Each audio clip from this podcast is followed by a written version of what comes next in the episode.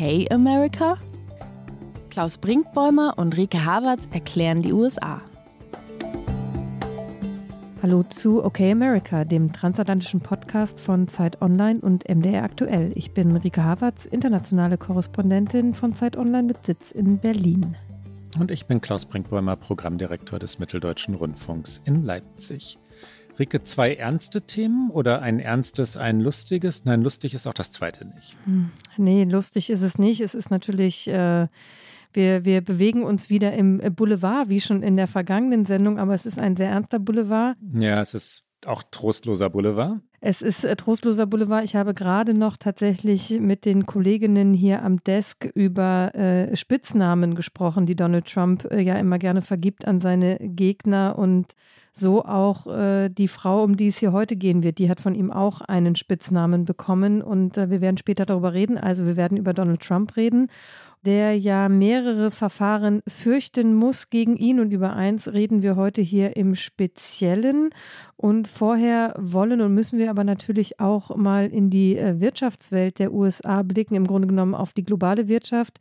Denn die Bankenkrise ist natürlich etwas, was nicht nur gerade die Schweizerinnen und Schweizer bewegt aktuell, sondern es ging eigentlich los in den USA mit dem Scheitern einer Bank. Und auch darüber wollen wir kurz reden, über die Silicon Valley Bank und warum ihr Scheitern auch Amerikas Bankenwesen jetzt wieder so nervös macht.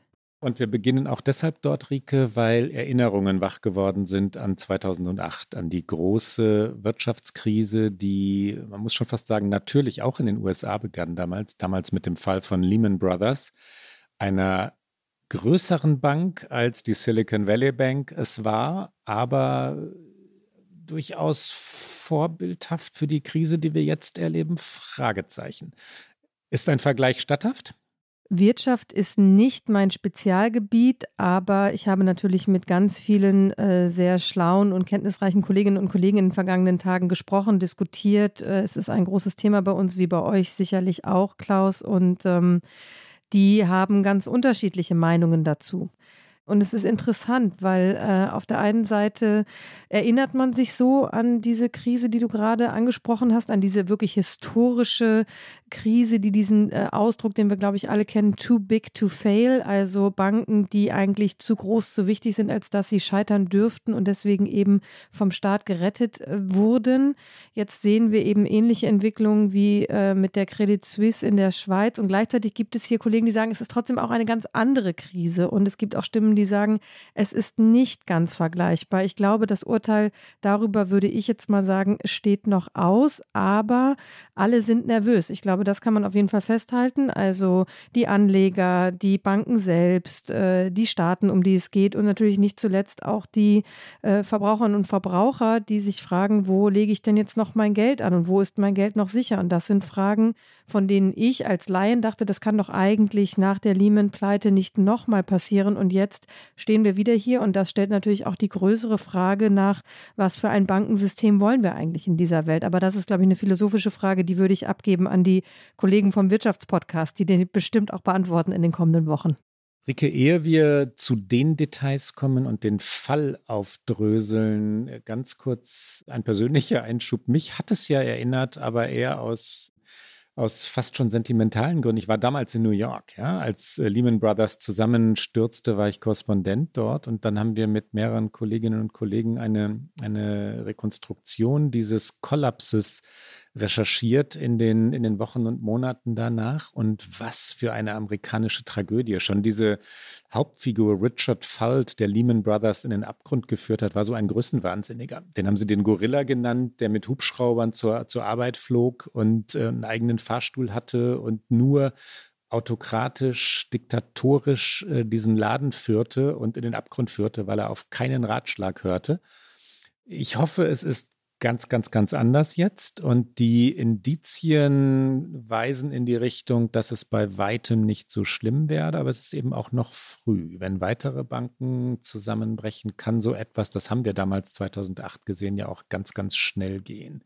Die Silicon Valley Bank ist deutlich kleiner, das haben wir schon gesagt, als Lehman Brothers jemals war.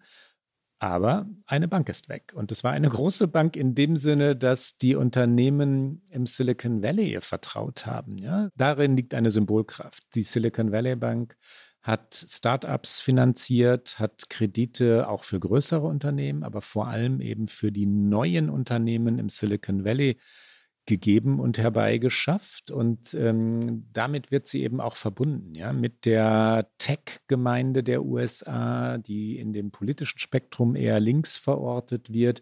Die Republikaner in ihrer Schadenfreude, einige muss man natürlich sagen, feiern das auch. Schaut doch mal, was da drüben in Kalifornien passiert, was mit dieser Bank passiert. Es ist natürlich wieder die Schuld der woken Linken, dieses Bankenscheitern tatsächlich, was ich einen interessanten Zusammenhang zwischen kapitalistischen Banken und dann der Wokeness, aber ähm, ja, musste ich auch ein bisschen lächeln, als dieser Zusammenhang versucht wurde aufzumachen.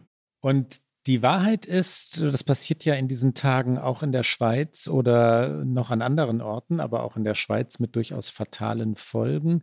Die Bank hatte zu viel ja, Cash, Geld und dieses Geld ungünstig angelegt und ist überrascht worden von Inflation und vor allem steigenden Zinsen, die in den USA niemand erwartet hatte und kam dann in Schwierigkeiten und dann zogen die Anleger ihr Geld ab massenhaft, ja, weil sich das über soziale Medien in Anlegerkreisen so, so herumgesprochen hatte. Nimm dein Geld aus Silicon Valley Bank heraus, ähm, wurde daraus eine Massenbewegung. Das ist auch eine Gefahr der heutigen Zeit, dass so etwas dann irrsinnig schnell passiert.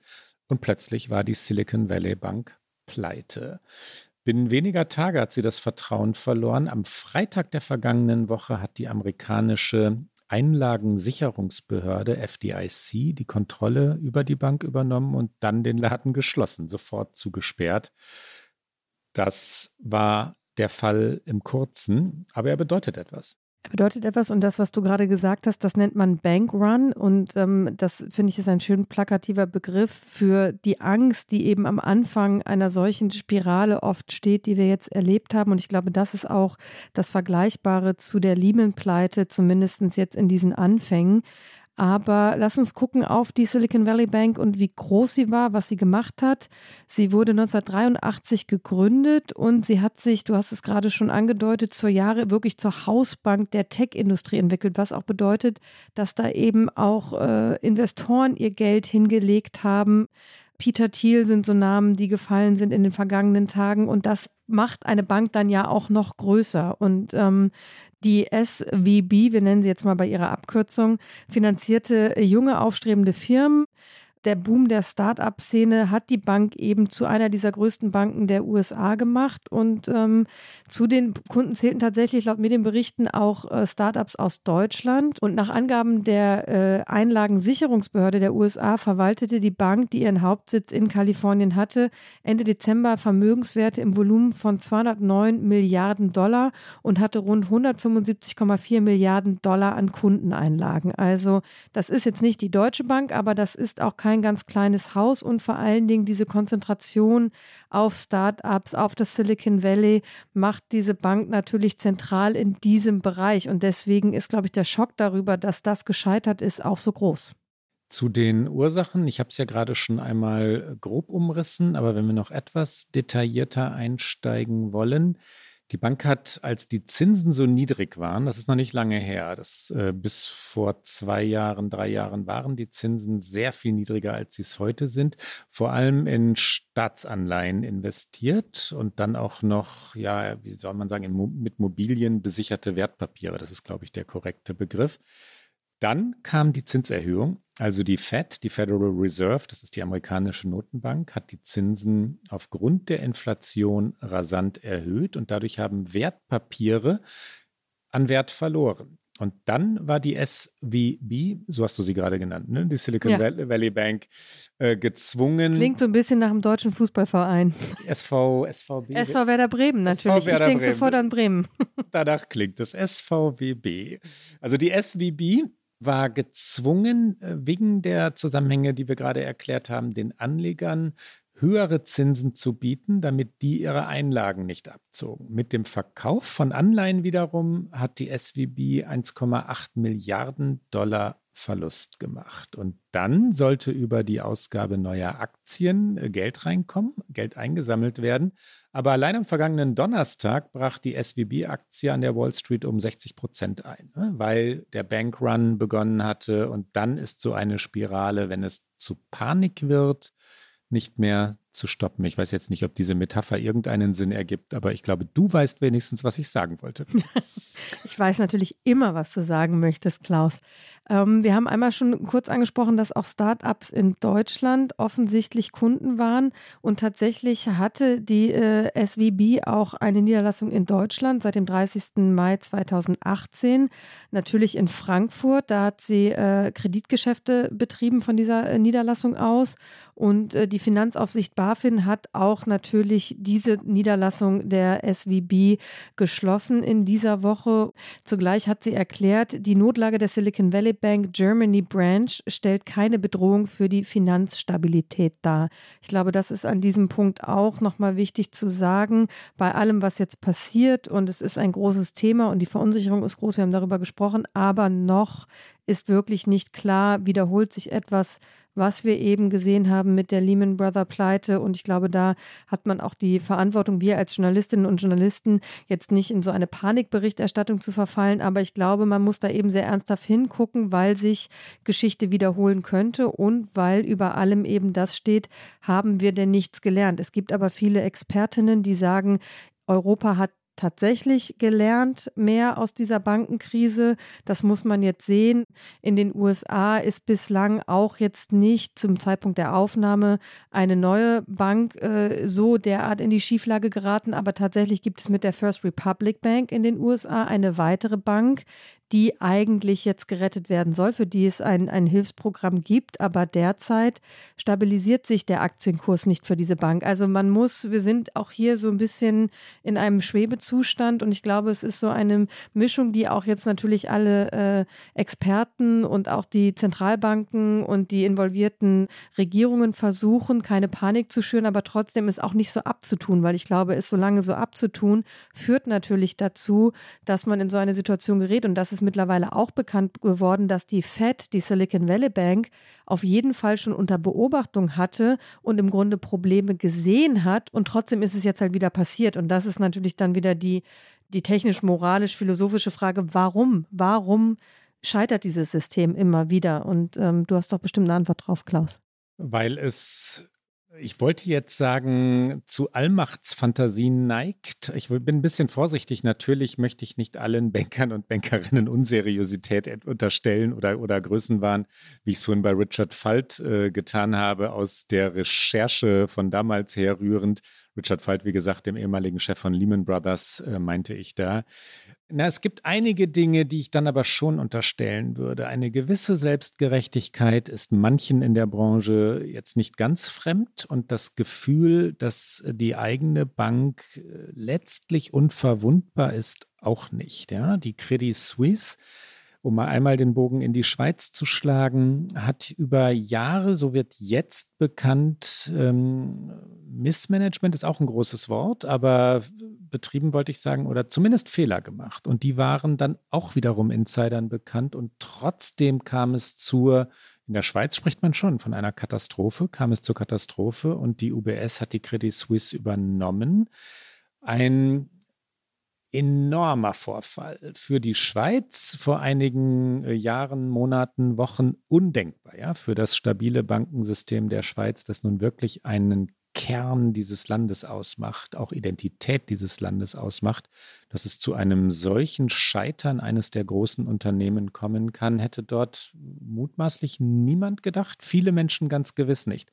Und dann gibt es noch etwas anderes, die Rhetorik ist halt so, wie sie 2008 war, also das Abwiegeln, das ähm, ja, Versichern, ähm, dass schon alles in Ordnung sei und dass das System robust sei.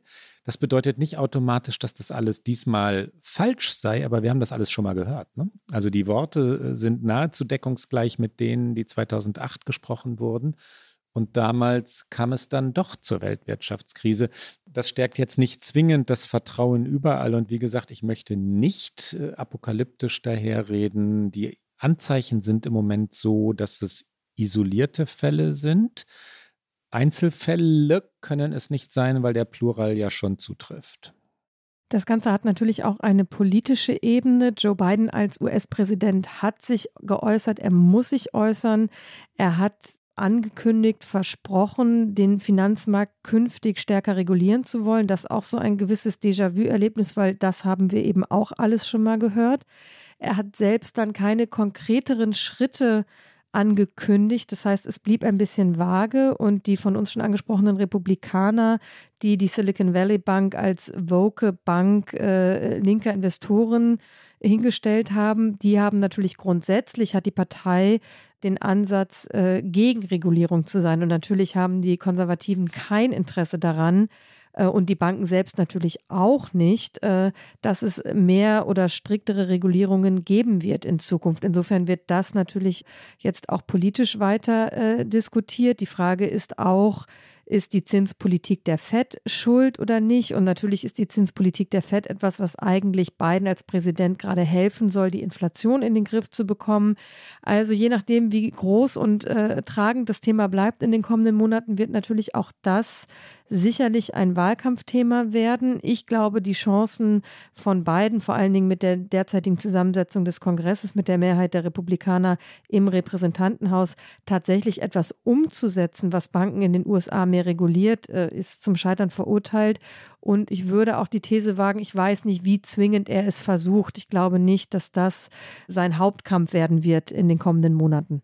Und damit zum Präsidentschaftswahlkampf und damit zu Donald Trump, Rike.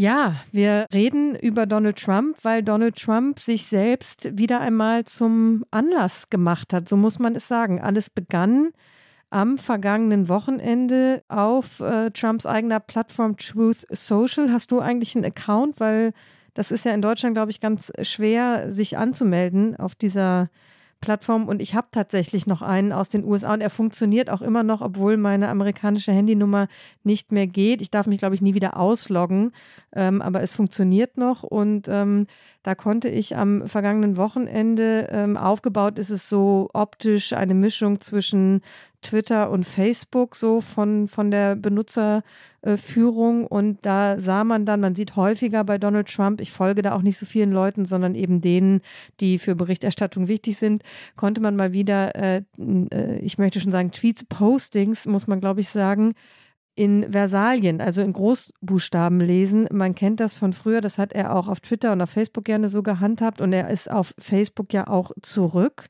Da hat er sich zurückgemeldet, allerdings hat er da noch nicht auf viel gemacht. Auf Twitter nicht, ne? Nee, auf mhm. Twitter nicht, aber auf Facebook hat er einen Post, glaube ich, gemacht mit I'm back.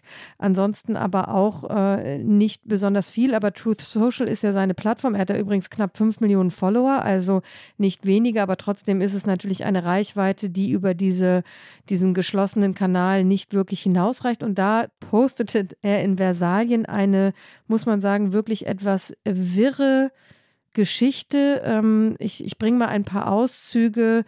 Ein führender republikanischer Kandidat und ehemaliger Präsident der Vereinigten Staaten von Amerika wird am Dienstag nächster Woche festgenommen werden. Protestiert, holt euch eure Nation zurück. Nee, holt euch unsere Nation zurück. Also er sprach über sich in der dritten Person.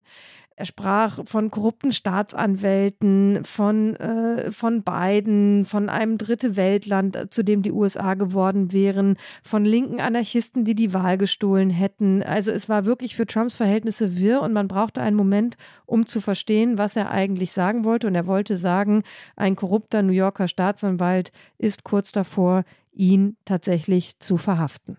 Um deine Frage zu beantworten, Rike, nein, ich habe keinen Truth Social Account, weil ich es, als Trump das Ding eröffnete, also dieses, diese Plattform eröffnete, erst einmal nicht wichtig fand und weil ich mir eine Trump-Pause verordnet hatte und jetzt nicht süchtig danach war, jeden Morgen wieder Nachrichten von ihm zu bekommen. Das wird sich ändern, wenn der Wahlkampf ernster wird und er Kandidat bleiben sollte, aber noch habe ich den nicht. Wichtig, er hat für den Dienstag die eigene Verhaftung angekündigt und zu Protesten, du hast es gerade schon gesagt, aufgerufen. Wir nehmen am späten Dienstagabend auf und er ist noch nicht verhaftet worden. Wir werden die Entwicklung verfolgen. Vielleicht passiert es in den nächsten Stunden, vielleicht in den nächsten Tagen, vielleicht in den nächsten Wochen, vielleicht auch gar nicht. Doch es wird passieren. Trump selbst lieferte gar keine klare Grundlage für seine erwartete Verhaftung, außer dass er über illegale Indiskretionen über die laufenden Ermittlungen des New Yorker Bezirksstaatsanwalts Alvin Bragg sprach. Und die Aufregung war groß, man muss es so sagen.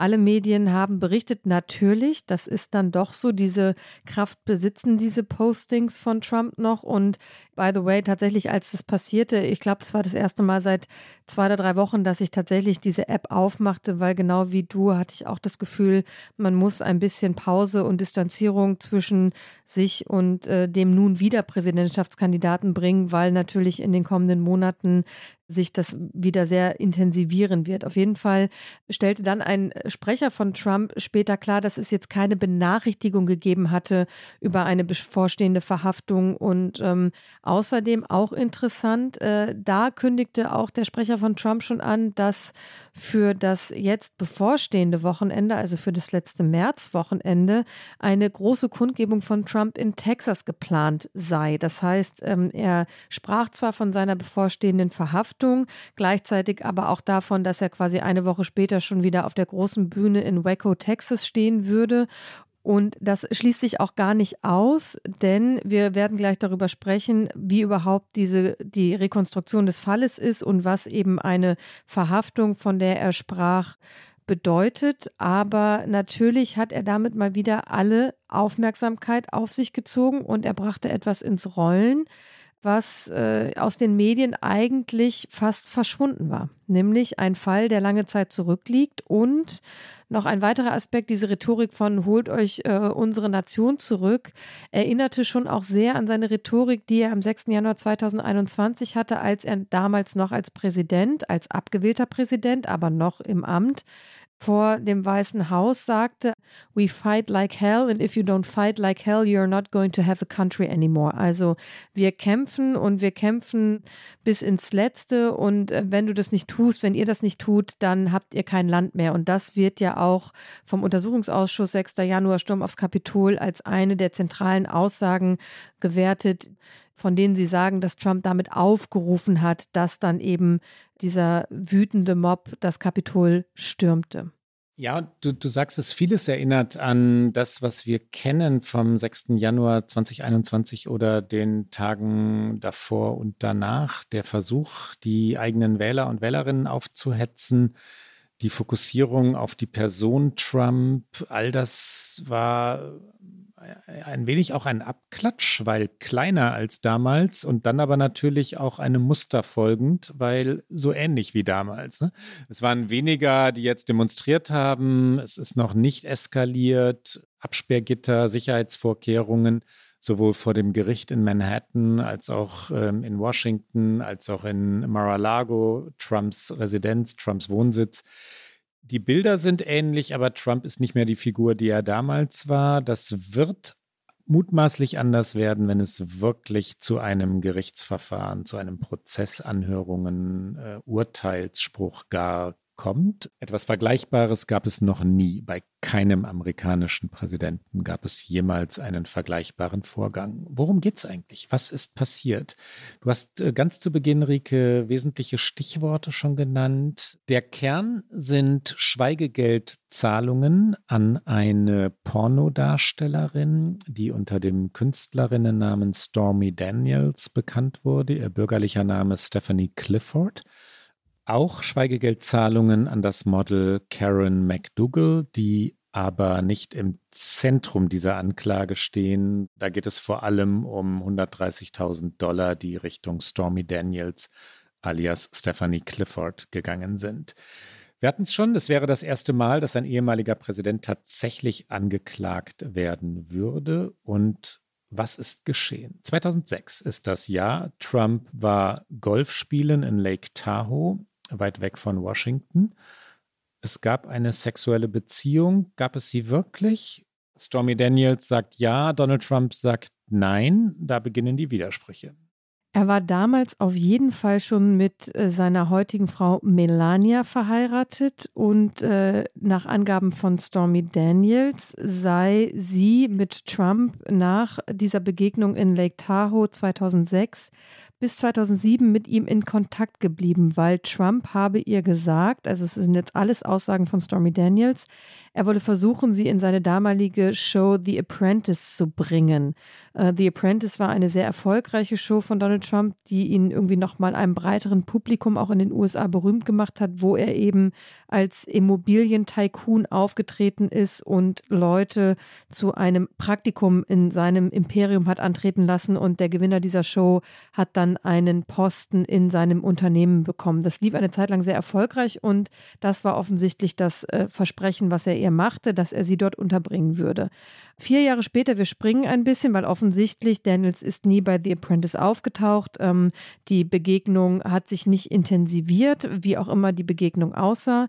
Vier Jahre später dann hat Daniels von einem Magazin eine Anfrage bekommen, und zwar das Magazin InTouch, ein, ähm, ein Promi- Gazetten Boulevardblatt. Von dem ist sie auf die Affäre angesprochen worden und sie hatte sich dann bereit erklärt, für eine Zahlung von 15.000 Dollar ein Interview zu geben. Und dann wiederum hat aber laut CBS, einem seriösen Sender in den USA, einem der großen Sender in den USA, das Magazin auf eine Veröffentlichung verzichtet, weil der damalige Anwalt von Donald Trump, Michael Cohen, der auch noch eine sehr wichtige Rolle in diesem ganzen Fall spielt, mit einer Klage gedroht hatte. Stormy Daniels soll auf mehrere Weisen versucht haben, die eigene Story zu Geld zu machen. Unter anderem nahm sie dann Kontakt auf zu dem Boulevardblatt National Enquirer, das in den USA einen höchst zweifelhaften Ruf hat, äh, durchaus berühmt ist dafür, dass es Dinge enthüllt, die nicht stimmen, dafür, dass es Skandalgeschichten aufgedeckt hat, die dann doch stimmten. Beides gab es in der Vergangenheit, aber der National Enquirer ist skrupellos. Ja. Der Verleger David Pecker ist ein Trump-Freund. Der wiederum soll nie ein wirkliches Interesse daran ge äh, gehabt haben, diese Geschichte zu drucken, Stormy Daniels betreffend. Auch das ist strittig, da, dazu kommen wir gleich nochmal. Wesentlich ist aber, dass er wiederum, David Pecker, also der Trump-Freund, soll Stormy Daniels an Michael Cohen vermittelt haben, der in jenen Jahren Trumps engster oder einer der engsten Vertrauten, vielleicht auch der engste Vertraute war, sein sogenannter Fixer, also Problemlöser, der man dem Trump die heiklen Dinge anvertraute. Das Thema sagte wieder ein bisschen weg, noch floss kein Geld und dann aber, und jetzt sind wir wiederum ein wenig weiter im Präsidentschaftswahlkampf 2016. Jetzt wird es groß, weil politisch, weil Trump ein ernsthafter Kandidat ist, ja. Und dann wird das sogenannte heute berühmte Access Hollywood Tape bekannt. Trump ist ohne sein Wissen belauscht worden oder er wusste nicht, dass sein Mikrofon eingeschaltet war. Er wusste, was er sagte, aber er wusste nicht, dass es mitgeschnitten wurde. Und berühmt wurden seine sehr, sehr, sehr frauenfeindlichen Sätze, die man nicht übersetzen mag, wie betrachtet Donald Trump also Frauen. Wir hören einmal kurz hinein. on her, and I failed. I'll admit it. Whoa. I did try and fuck her. She was married. That's huge news, Sarah. No, no, Nancy. Yeah. No, this was marriages, and I moved on her very heavily. In fact, I took her out furniture shopping. She wanted to get some furniture. I said, "I'll show you where they have some nice furniture." I took her out furniture. I moved on her like a bitch, but I couldn't get there, and she was married. Then all of a sudden, I see her. She's now got the big phony tits and everything. She's totally changed her look. I better use some Tic Tacs just in case I start kissing her. You know, I'm automatically attracted to beautiful. I just start kissing them. It's like a magnet. You just kiss. I don't even wait. And when you're a star, they let you do it. You can do anything. Whatever you want. Grab them by the pussy. you can do anything. Pull the ham. Es waren entscheidende Wahlkampfwochen. Trump wollte gegen Hillary Clinton gewinnen und Die Furcht im Trump-Lager war, wenn jetzt eine Geschichte wie die von Stormy Daniels bekannt werden würde, wäre es möglicherweise wahlentscheidend. Und genauso war das Kalkül von Stormy Daniels. Wenn sie jetzt 2016 kurz vor der Wahl einen erneuten Versuch machen würde, nachdem dieses Access Hollywood Zitat oder die Zitate bekannt geworden waren, dann hätte sie tatsächliche Chancen, Geld zu verdienen. Jetzt hat, hatte ihre Geschichte einen ganz anderen Marktwert. Und das Ganze begann von vorn. Und genau dann soll eben das Geld geflossen sein, beziehungsweise dann ist Geld geflossen. Wir sprechen über 130.000 Dollar. Das klingt nach keiner riesigen Summe, aber ist es dann irgendwo doch. Zum einen ist es schon eine Weile her und 130.000 Dollar sind dann 2016 nochmal was anderes als heute. Und es ist offensichtlich Trump so viel wert gewesen, diese Geschichte eben nicht an die Öffentlichkeit kommen zu lassen. Und ich glaube, da ging es gar nicht so sehr um seine eigene Wählerklientel, die sich ja auch nicht daran gestört haben, was für ein Frauenbild er eben durch dieses eben eingespielte Tape schon eh öffentlich gemacht hatte, sondern es ging ihm, glaube ich, eher um äh, diejenigen, die er noch erreichen wollte. Und vor allen Dingen, das beschreibt auch Michael Cohen später in einem Buch, was er geschrieben hat, auch darüber sprechen wir später noch, wollte äh, Trump nicht, dass, dass seine Ehe mit Melania gefährdet, nicht weil er so an dieser Ehe hing, sondern sein Kalkül, so sagt es Michael Cohn, sein damaliger Fixer, es würde ihm teurer zu stehen kommen, wenn er jetzt in eine Scheidung mit Melania gehen müsste, als wenn er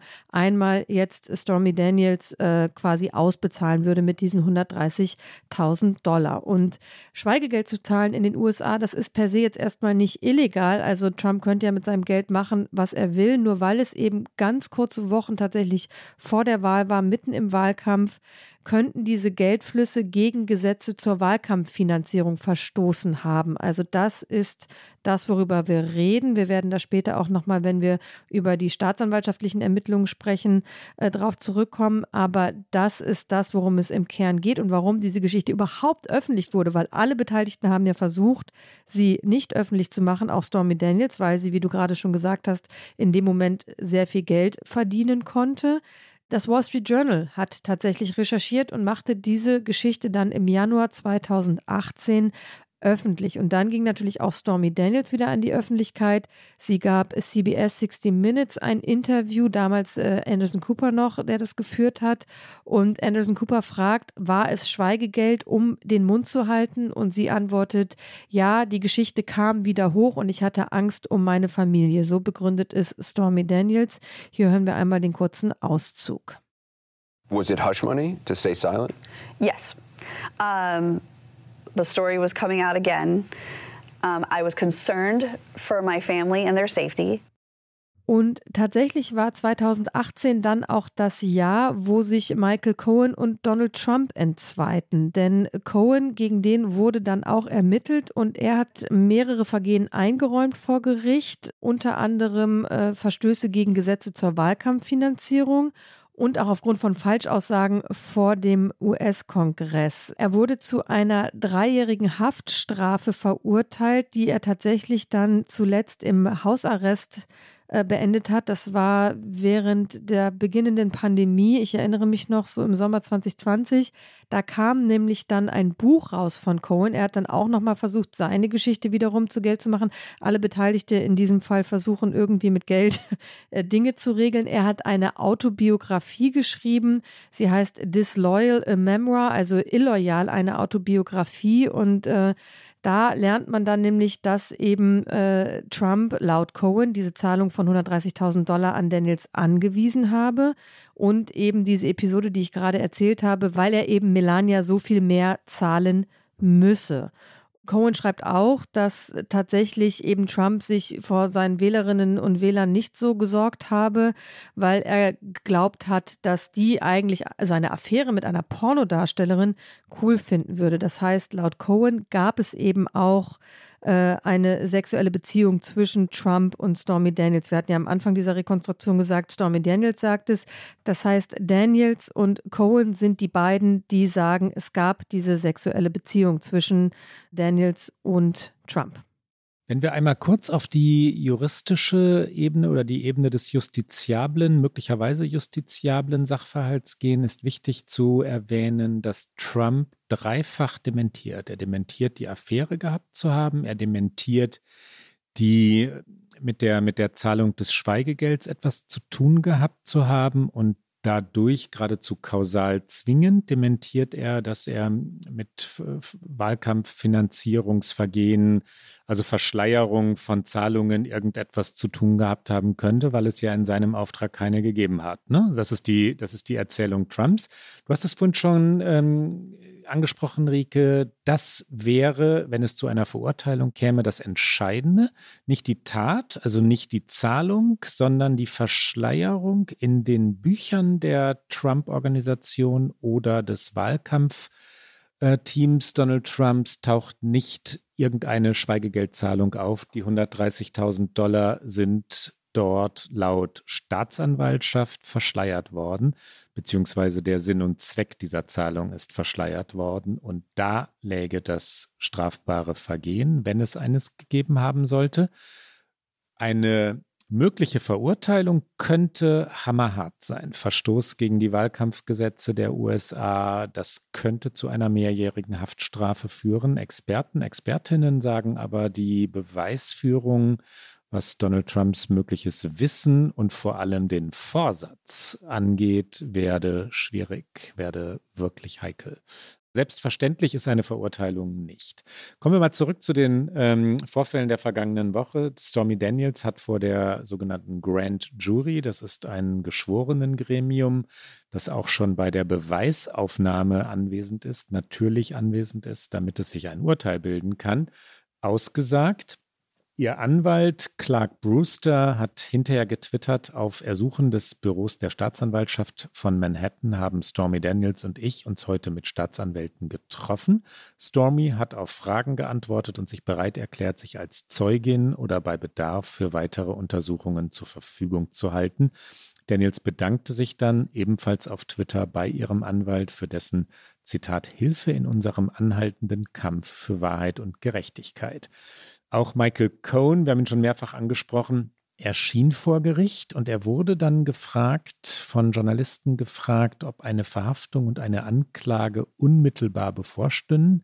Er sagte ja und er sagte hoffentlich, denn auch Donald Trump, auch Präsidenten stünden nicht über dem Gesetz. Hier Michael Cohn in einem kurzen O-Ton. You can still have a point of view and an opinion about this and without giving anything up. Having spoken and met with them so many times, do you believe that an indictment is imminent? I do. Okay. And uh, do you, when do you think it could happen? Sooner rather than later? Well, let's all hope it's sooner rather than later because everyone needs to be held accountable. Yeah. Everyone needs to be held to the same standard of the law, and that includes former presidents. Und das ist ein bisschen das Problem von Alvin Bragg, dem Staatsanwalt, der versucht, diese Anklage zu erheben und durchzubringen, dass sich dann ein möglicher Prozess auf Aussagen vor allen Dingen von zwei Personen stützt, unter anderem auf die von Michael Cohen, der einfach auch schon als Lügner verurteilt wurde. Das heißt, das macht es so fraglich, ob aus dieser Anklage etwas werden wird. Es gibt auch Stimmen in den USA, die sagen, es ist nicht klug, in diesem Verfahren gegen Trump Anklage zu erheben, weil es zu nichts führen wird, weil es eben dann ein äh, Prozess ist, der sich rein auf Aussagen stützt und eben auf keine konkreten Beweise, die Trump eben dann überführen könnten und es dann im Grunde Trump mehr nutzen könne als schaden könne, weil er eben seine eigene Basis extrem aufpeitschen könnte, so wie er das jetzt schon versucht hat in den vergangenen Tagen. Er hat übrigens auch auf Truth Social in diesen Tagen, in diesen Stunden dann angefangen, gegen eben diesen Michael Cohn zu hetzen. Also die beschimpfen sich jetzt also gegenseitig in der Öffentlichkeit. Alvin Bragg ist bereits tatsächlich der zweite New Yorker Staatsanwalt, der sich mit diesem Fall Clifford befasst. Er ist seit Januar 2022 im Amt. Sein Vorgänger Cyrus Vance hatte eine Grand Jury einberufen, doch er erhob am Ende keine Anklage. Bragg hat dann diese erste Grand Jury ohne Ergebnis aufgelöst. Das führte auch schon zu öffentlichen Protesten von anderen Staatsanwälten, die in Braggs Büro mit den Ermittlungen betraut waren und die wiederum für eine Anklage gegen Trump plädiert hatten und gesagt hätten, man hätte das auch schon mit dieser ersten einberufenen Grand Jury machen können. Bragg hat dann aber entschieden, jetzt im Januar eben eine neue Grand Jury zu beauftragen, die nun die Zeugen befragt. Wir haben es gerade gehört, was passiert ist. Trump hingegen äh, hat äh, dieser Einladung in Anführungszeichen, ähm, ah, ich kann sie nochmal erwähnen, meine Air Quotation Marks, der ist er nicht gefolgt und ist deswegen bislang nicht vor dieser Grand Jury aufgetaucht. Käme es zu einer Verurteilung, würde die durch eine Jury neu zusammengestellt. Das ist nicht identisch, diese Jury ist nicht identisch mit der Grand Jury, die jetzt bei den Ermittlungen, bei den Verhören, Anhörungen dabei war. Diese Jury müsste zu einem einstimmigen Urteilsspruch finden. Die Staatsanwaltschaft müsste, muss vorher eindeutig nachweisen, dass es eine Schweigegeldzahlung war, die wiederum eine Wahlkampfaufwendung war, die nicht deklariert wurde. Das ist nicht so einfach. Wir haben es schon mehrfach gesagt. Und du hast schon angesprochen, Rike, dass dir der Staatsanwalt dafür kritisiert wird. Warum? Zu dem Hintergrund möchte ich noch kurz kommen. Der Prozess ist äh, logischerweise jetzt schon politisiert. Das Ermittlungsverfahren ist politisiert. Die Republikaner, die hinter Donald Trump stehen, und das ist immer noch die Mehrheit, laufen geradezu amok gegen diese Ermittlungen, weil sie sagen, das sei ein Schauprozess. Sie nehmen Trumps Begriffe von der Witch Hunt, der Hexenjagd auf, die wir aus den, dem sogenannten Ukraine-Untersuchungsausschuss kennen, aus den, aus den beiden Amtsenthebungsverfahren gegen Donald Trump. Und die die Erzählung, dass Donald Trump die Unschuld in Person sei, die von den Demokraten via Staatsanwaltschaften oder via Kongressausschüsse gejagt werde, wodurch das Recht gebeugt werde, ist eine republikanische Erzählung, die verfängt. Ne? Die verfängt bei den eigenen Wählerinnen und Wählern kann man schon sagen, dass das Verfahren dazu einlädt. Wenn es scheitert, dann wird es dazu eingeladen haben. Ist ein bisschen zu früh zu sagen, wo es enden wird. Wer sich natürlich jetzt auch äußern musste, war Trumps mutmaßlicher künftiger Konkurrent um die Präsidentschaftskandidatur der Republikaner, Ron DeSantis, der natürlich immer noch nicht gesagt hat, dass er antreten wird, der aber vieles dafür tut. Er hat eine Autobiografie veröffentlicht, wie man das so tut als äh, Politiker in den USA, bevor man ein noch höheres Amt anstrebt. Das hat zum Beispiel auch Kamala Harris getan, kurz bevor sie dann ihre eigenen Präsidentschaftsambitionen verkündet hat. Ähm, er war in Iowa. Iowa ist der erste US-Bundesstaat, in dem immer für die Republikaner ein Caucus stattfindet, also eine erste Abstimmung über das Kandidatenfeld. Er wurde natürlich mehrfach gefragt. Erst hat er sich so ein bisschen übers Wochenende zurückgehalten und am äh, Montag dieser Woche hat er dann sein Schweigen gebrochen und hat es aber auf so seine typische DeSantis-Art getan auf die Frage eines Reporters, was er denn über eine mögliche Anklage denke und ob er eine Rolle bei der Auslieferung Trumps nach New York spielen könnte, weil Trumps offizieller Wohnsitz ist jetzt in Florida. DeSantis ist Gouverneur von Florida. Da antwortete DeSantis, er wisse nicht, was passieren werde. Und dann Zitat, aber ich weiß dies, der Bezirksstaatsanwalt von Manhattan ist ein von Soros finanzierter Staatsanwalt. Also er bezog sich auf etwas, was auch Trump eben schon in seinem Posting vom Wochenende gesagt hatte, dass äh, der Staatsanwalt von George Soros finanziert sei. George Soros ist äh, für die Republikaner, für, den, für die rechten Republikaner eine absolute Hassfigur. Er wird mit Verschwörungstheorien umwoben. Er hat den Bezirksstaatsanwalt in seinem Wahlkampf 2021 finanziell unterstützt und darauf beziehen sich diese Aussagen. DeSantis sagte dann auch noch, und so nutzen er, also der Staatsanwalt und andere von Soros finanzierte Staatsanwälte ihr Amt als Waffe, um der Gesellschaft eine politische Agenda auf Kosten der Rechtsstaatlichkeit und der öffentlichen Sicherheit aufzuzwingen. Also DeSantis versucht genau das, was wir gerade schon äh, gesagt haben, im Grunde genommen dieses Verfahren zu nutzen und er redet nicht wirklich über Trump, aber er redet über eben vermeintlich äh, korrupte Staatsanwälte, er, er, redet über das System, wie dieses System politisch missbraucht wird und das passt natürlich genau in seine Erzählung, die er auch für sich nutzen kann. Ganz aus der Nummer raus kam er natürlich nicht, weil Journalisten und Journalisten natürlich auch wissen wollte, was er zum Fall Trump an sich sagt und ähm, Er hat dann gesagt, äh, er könne darüber nichts sagen, äh, wie es vielleicht dazu kommen könnte, äh, einem Pornostar Schweigegeld zu zahlen, äh, mit der Trump eine angebliche Affäre gehabt hätte. Und hat es dann eben doch wieder versucht, auf den Staatsanwalt zu drehen, der eben Verbrechen ignoriert, die jeden Tag in seinem Zuständigkeitsbereich passieren würden und der jetzt beschließen würde, viele, viele Jahre zurückzugehen, um zu versuchen, eben über diese Schweigegeldzahlung etwas für sich herauszuschlagen, der hätte eben eine politische Agenda. Also er ist im Grunde genommen nicht in die Falle getappt, wirklich etwas über Trump zu sagen. Und dann hat er natürlich äh, doch viele Interviews gegeben und unter anderem dann auch gesagt, und wir hören ihn jetzt gleich hier einmal, er hätte auch einfach wichtigere Dinge zu tun. Also er als Gouverneur von Florida hätte wirklich Wichtigeres zu tun, als sich jetzt äh, mit diesem Fall Donald Trump und äh, Stormy Daniels zu befassen. Hier kommt einmal Ron DeSantis. So I've seen rumors swirl. I have not seen any facts uh, yet, and so I don't know what's going to happen. But I do know this: the the Manhattan District Attorney is a Soros-funded prosecutor, and so he, like other Soros-funded prosecutors, they weaponize their office to impose a political agenda on society at the expense of the rule of law and public safety. Uh, I've got real issues I got to deal with here in the state of Florida. Zu den Äußerungen wütender Republikaner gehört die von Kevin McCarthy, den wir schon mehrfach äh, beschrieben und auch ausführlich vorgestellt haben in OK America. Der Sprecher des Repräsentantenhauses äh, schrieb auf Twitter von Machtmissbrauch durch den Staatsanwalt. Dann gab es Äußerungen wie beispielloser Missbrauch der staatsanwaltschaftlichen Befugnisse. Das ist äh, Brian Steele, der Vorsitzende der Verwaltung des Repräsentantenhauses, in einem Schreiben. Die Republikaner stellen sich hinter Donald Trump und sprechen von Missbrauch der Justiz. Wollen wir, Rike, einmal zusammenfassen? Man vergisst es ja leicht, weil es so viele sind, welche Verfahren es eigentlich gegen Donald Trump zurzeit was droht ihm wo? Das sollten wir zum Ende dieser Sendung, die fast schon am Ende ist, auf jeden Fall tun.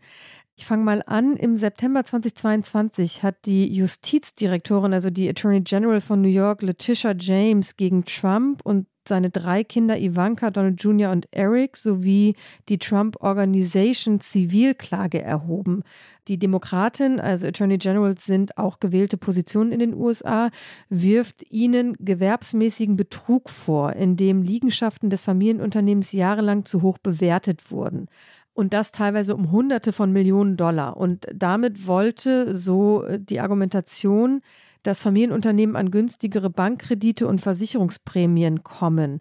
Weil es sich um eine Zivilklage handelt, droht Trump da keine strafrechtliche Verurteilung. James fordert aber eine gerichtliche finanzielle Entschädigung von 250 Millionen Dollar und ein äh, Geschäftsverbot für die Beschuldigten. Und ähm, das Trump-Unternehmen ist, seit Trump Präsident war, auch nicht mehr so erfolgreich, wie Trump es gerne darstellen wollen würde. Und 250 Millionen Dollar, das wäre eine Menge Geld. Und das könnte diese Organisation, die ähm, auch schon viele Hotels abgestoßen hat, das waren ja die Trump-Hotels, waren ja auch immer ein Aushängeschild für die Trump-Organisation.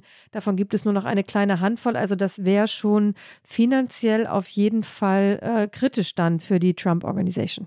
Das war Nummer eins. Nummer zwei ist äh, Stormy Daniels. Wir haben das entscheidende Detail gerade lange diskutiert. Der Fall geht aber noch weiter und das sollten wir einmal kurz zusammengefasst darstellen.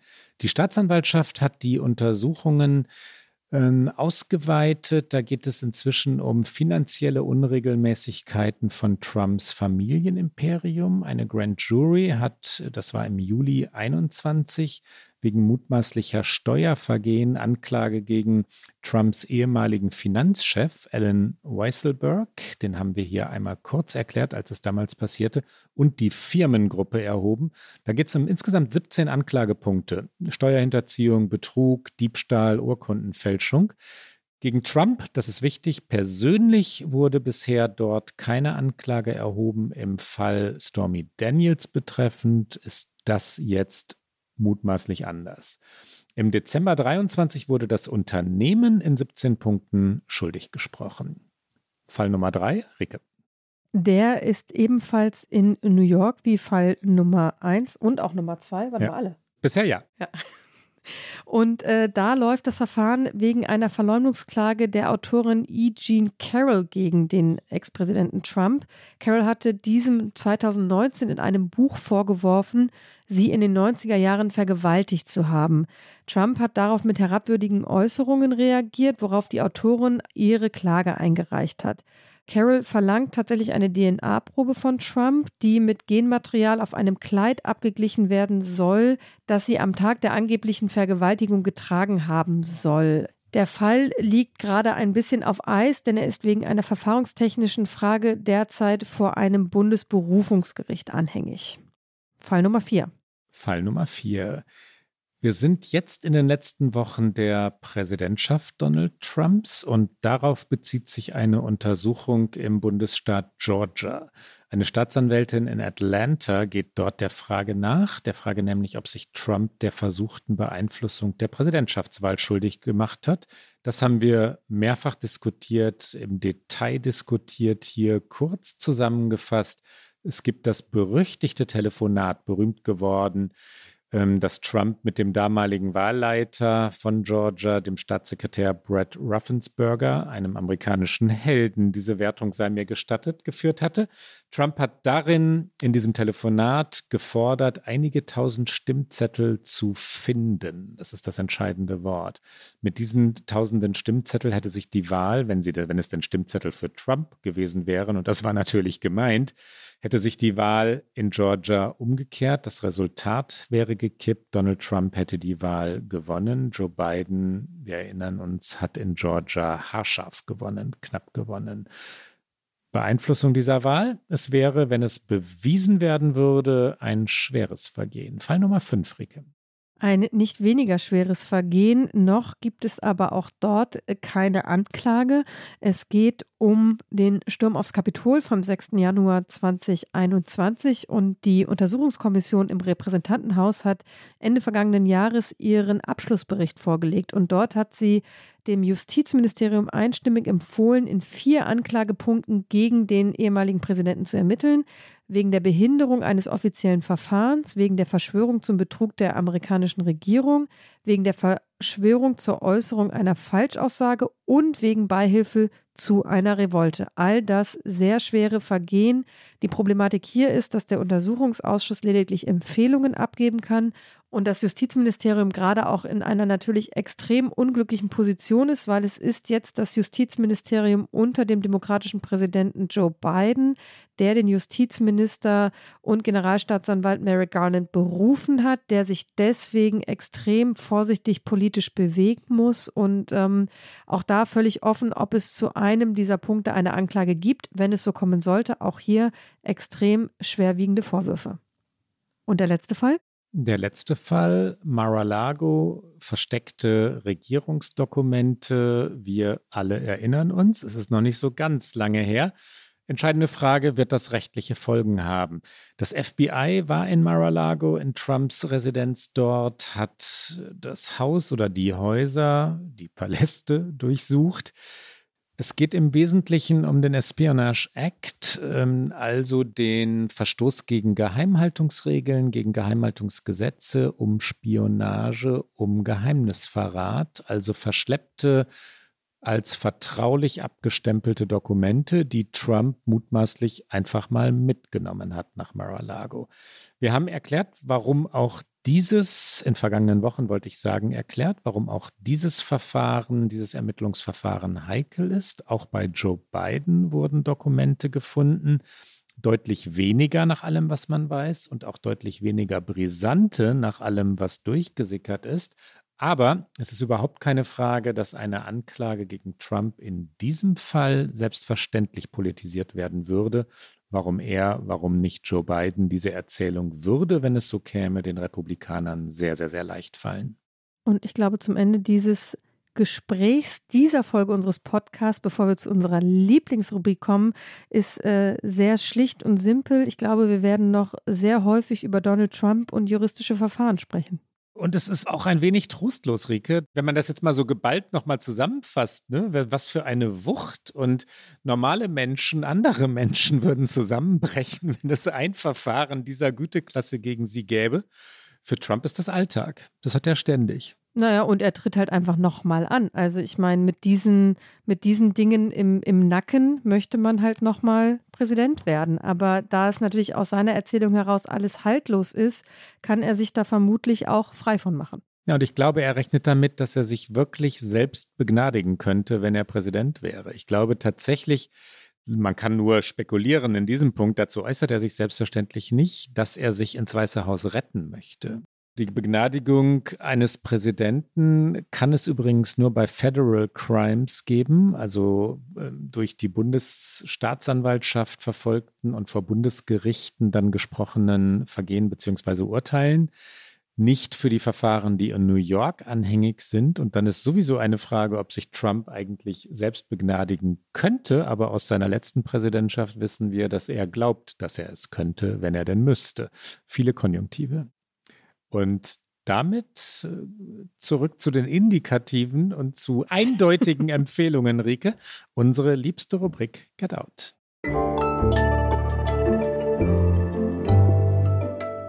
Get Out. Was hast du mitgebracht, Rike? Ach, natürlich was Schönes. Ich weiß es, ich ahne es. ich habe davon gelesen und bin mir sicher. Ähm, ich tippe jetzt heimlich und höre dir zu. Ich habe natürlich mitgebracht äh, Ted Lasso, weil gerade ja. hat die Staffel 3 begonnen. Ähm, gerüchteweise ist es die letzte. Das wäre sehr traurig, aber vielleicht ist die Geschichte dann auch auserzählt. Ted Lasso, ich habe, glaube ich, Staffel 1 schon empfohlen. Ich habe Staffel 2 empfohlen. Ich habe bestimmt auch schon mal äh, erneut Staffel 1 und 2 empfohlen. Ich habe sie jetzt gerade noch mal äh, so ein bisschen durchgeguckt, äh, bevor dann jetzt die dritte Staffel äh, losgegangen ist, auf die man sehr lange warten musste. Es läuft bei Apple Plus. Es ist die Serie über einen US-amerikanischen Football-Coach, Ted Lasso, der nach England geht, um dort ein äh, mittelerfolgreiches Fußballteam zu coachen und eigentlich keine Ahnung hat. Es ist aber wirklich keine, ich habe das auch schon mal gesagt, Serie über Fußball. Es ist eine Serie, die es schafft, dass man sich am Ende einer Folge, die auch nicht so dramatisch lang sind, deswegen kann man sie ganz gut gucken, eigentlich gut fühlt und gut aufgehoben fühlt. Und das mag ein bisschen langweilig sein, aber äh, ich finde es auch sehr erfrischend, dass es nicht immer wie bei Yellowstone oder anderen Serien doch auch sehr deprimierend zugeht. Und ich finde für diese Folge gerade die richtige Empfehlung. Ted Lasso Staffel 3 auf Apple Plus. Klaus, bei dir? Ich bin bei einem zauberhaften Buch, das ich in den letzten Wochen gelesen habe und das mich wirklich ja auch, auch immer wieder beschäftigt, äh, zurückholt in die Geschichte, zurückholt in die, in die Gedankenwelt der zwei Protagonisten, also der Protagonistin und des Protagonisten, Amerikaner. Kennst du es? Ja. Ist schon einige Jahre alt. Warst du auch so begeistert, Ricke? Ich weiß, dass ich damals ein bisschen Anlaufschwierigkeiten hatte, aber ich glaube ja, jedes Buch hat seine Zeit und dann habe ich es irgendwie einen Moment liegen lassen und dann habe ich es nochmal gelesen und dann war ich auch sehr begeistert, ja. Americana ist ein Begriff, also das Wort Amerika ist klar und dann schreibt es sich hinten aber A-N-A-H, Americana, so langgezogen, den Nigerianer und Nigerianerinnen für in, nach Nigeria zurückgekehrte Landsleute verwenden. So ist es, glaube ich, richtig. Das sind die, die wieder da sind, die also in Amerika waren, die die Erfahrung gemacht haben und dann meistens voller Stolz berichten und in Wahrheit aber gar nicht immer so stolz sind, weil es durchaus elend war in der Ferne, weil sie einsam waren, weil sie von einer Kälte erzählen könnten, wenn sie ehrlich wären, weil sie von Rassismus erzählen könnten, wenn sie denn ehrlich wären. Es sind bei weitem nicht nur Erfolgsgeschichten, die die Rückkehrenden erzählen. Americana ist auch eine große, große, große Liebesgeschichte, eine bisweilen sehr, sehr traurige Liebesgeschichte. Ephemelu und Obinzi heißen die beiden, die einander lieben und einander verlieren. Und dann drei Punkte. Die Autorin Chimamanda Ngozi Adichie. Und ein Meisterwerk, Americana, 2013 übrigens, ich weiß nicht, ob ich es gerade schon gesagt habe, ist der Roman erschienen. Und das war's für heute bei OK America. Sie hören uns alle zwei Wochen immer donnerstags auf Zeit Online, mdr.de, in der ARD Audiothek und natürlich auf allen guten Podcast-Kanälen. Die nächste Folge hören Sie am 6. April. Wenn Sie uns schreiben mögen, wie immer, das wissen Sie längst, erreichen Sie uns unter okamerica.zeit.de. Bis bald. Bis dann.